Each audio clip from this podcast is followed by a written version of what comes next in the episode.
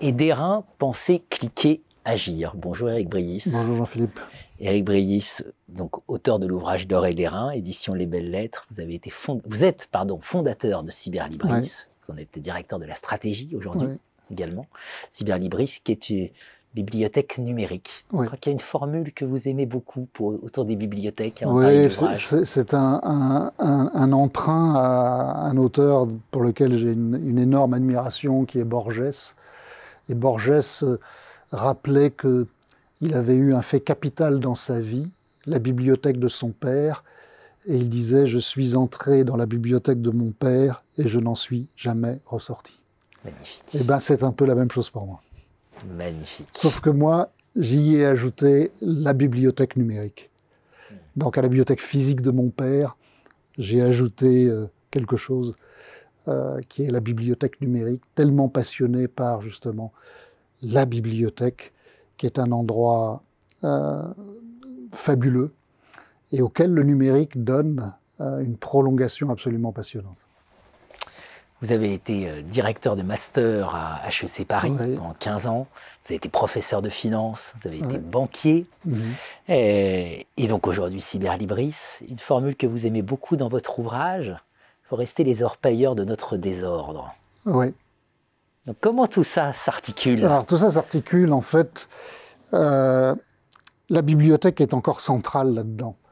La bibliothèque, c'est un lieu absolument passionnant parce que c'est un lieu où des générations de bibliothécaires, depuis les Ptolémées, même avant, euh, c'est un lieu qu'ils ont essayé d'organiser, euh, pour être plus précis, d'ordonner, de façon à faire en sorte que les bibliothécaires et les usagers puissent s'y promener, s'y repérer, et euh, lorsqu'ils sont passionnés par l'astronomie, trouvent facilement les ouvrages d'astronomie, passionnés par la littérature roumaine, puissent la trouver tout aussi facilement. Ça veut dire quoi? Ça veut dire que chaque livre doit avoir des labels qui vont lui donner une place et une seule place à l'intérieur de la bibliothèque. Donc c'est une interface très ordonnée le désordre. Euh, je chahute de temps en temps les bibliothécaires en leur disant imaginez que vous ayez euh, le luxe d'une pièce euh, complètement vide et dans laquelle, lorsque les gens viennent rendre les ouvrages qu'ils ont empruntés, ils ne les déposent pas sur un comptoir ou sur un chariot roulant, ils doivent les déposer à plat par terre. La pièce est très grande, et puis au bout d'un mois, vous y revenez, et vous regardez tous ces livres qui ont été disposés. Et je vous encourage à faire une chose, à vous interroger sur ce que vous voyez. Parce que ce que j'y vois, c'est un ordre sous-jacent, mais qui est un désordre. J'y vois, par opposition à la bibliothèque que vous administrez, quel jardin à la française, un jardin à l'anglaise. Et ce que j'essaye de trouver, c'est Qu'est-ce que tous ces jardiniers à l'anglaise essayent de me dire Et ce désordre est un ordre qui vaut comme un autre. Et ce que j'ai envie d'essayer d'installer, c'est une économie circulaire, ordre, désordre, ordre, désordre, l'entropie, la négantropie. Et tout ça s'enrichit et ne vient pas en collision, bien au contraire. Hmm. Être les orpailleurs de notre désordre. Alors, les, les orpailleurs de notre désordre, c'est nous avons un désordre, soyons les orpailleurs de ce désordre, c'est-à-dire regardons les pépites que, ce désordre collectif euh, nous, donne. Finalement, la somme euh, de toutes ces consultations, c'est plus que la somme des parties. Le tout fait plus que la, que la somme des parties. C'est ça qui est passionnant. Puis il y a une autre dimension, et là ça revient à l'airain du livre. Euh, je ne peux pas accepter, moi, bien qu'ayant fondé une boîte Internet, que mes données soient expropriées et que d'autres s'arrogent le privilège régalien d'être euh, hors pailleur de mes données. Euh, et donc nous avons tout intérêt à réfléchir à la façon dont nous pouvons redevenir hors pailleur de nos données parce que il ne va pas de soi que le seul modèle, ce soit, pour employer un terme de banque d'affaires, ce swap déséquilibré qui consiste à dire tu as la gratuité, donne-moi tout le reste.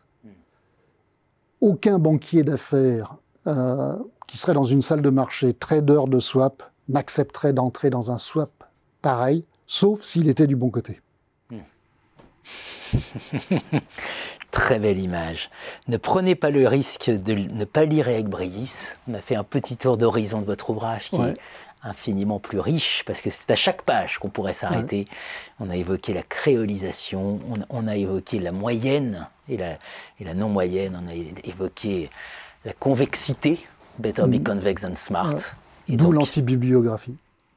D'où une antibibliographie. C'est-à-dire qu'en fait, dans les bibliographies, c'est l'ordre. On cite toujours les ouvrages qu'on a lus pour le livre, comme si c'était un exercice obligé. Vous avez vu, j'ai bien cité la littérature, donc vous pouvez me faire confiance, je sais de quoi je parle. Et puis on oublie de citer tous ces livres qui vous environnent, qui vous ont façonné. Et euh, si vous faites un effort, vous allez construire l'anti-bibliographie en la matinant de bibliographie. Et ça sera comme m'a dit mon éditrice quand j'ai refusé de faire la bibliographie, elle était très inquiète. Elle m'a dit, mais tu dois la faire, c'est une règle du métier. J'ai dit, oui, je la ferai, mais à ma façon. Et quand elle a reçu l'anti-bibliographie, elle m'a dit, c'est extraordinaire, on dirait un making-of. Hmm. Bah, c'est important que les gens qui vous lisent comprennent euh, ce qui vous a traversé, ce qui vous traverse, ce qui vous tracasse. Et c'est pas uniquement les livres que vous avez soi-disant lus pour le livre qui compte, c'est tout ce système qui vous a façonné. Nassim Nicolas Taleb nous dit ne prenez pas le risque de ne pas lire Eric Briis. je le remercie d'ailleurs. Je vais, je vais me permettre d'ajouter un conseil. Prenez donc le risque de rentrer dans la bibliothèque d'Eric Libris, donc Cyberlibris, avec un risque toutefois, celui de ne pas en ressortir. Ah oui. on risque d'y être bien. C'est tout le bonheur que je vous souhaite. Merci beaucoup Eric. Merci Jean-Philippe.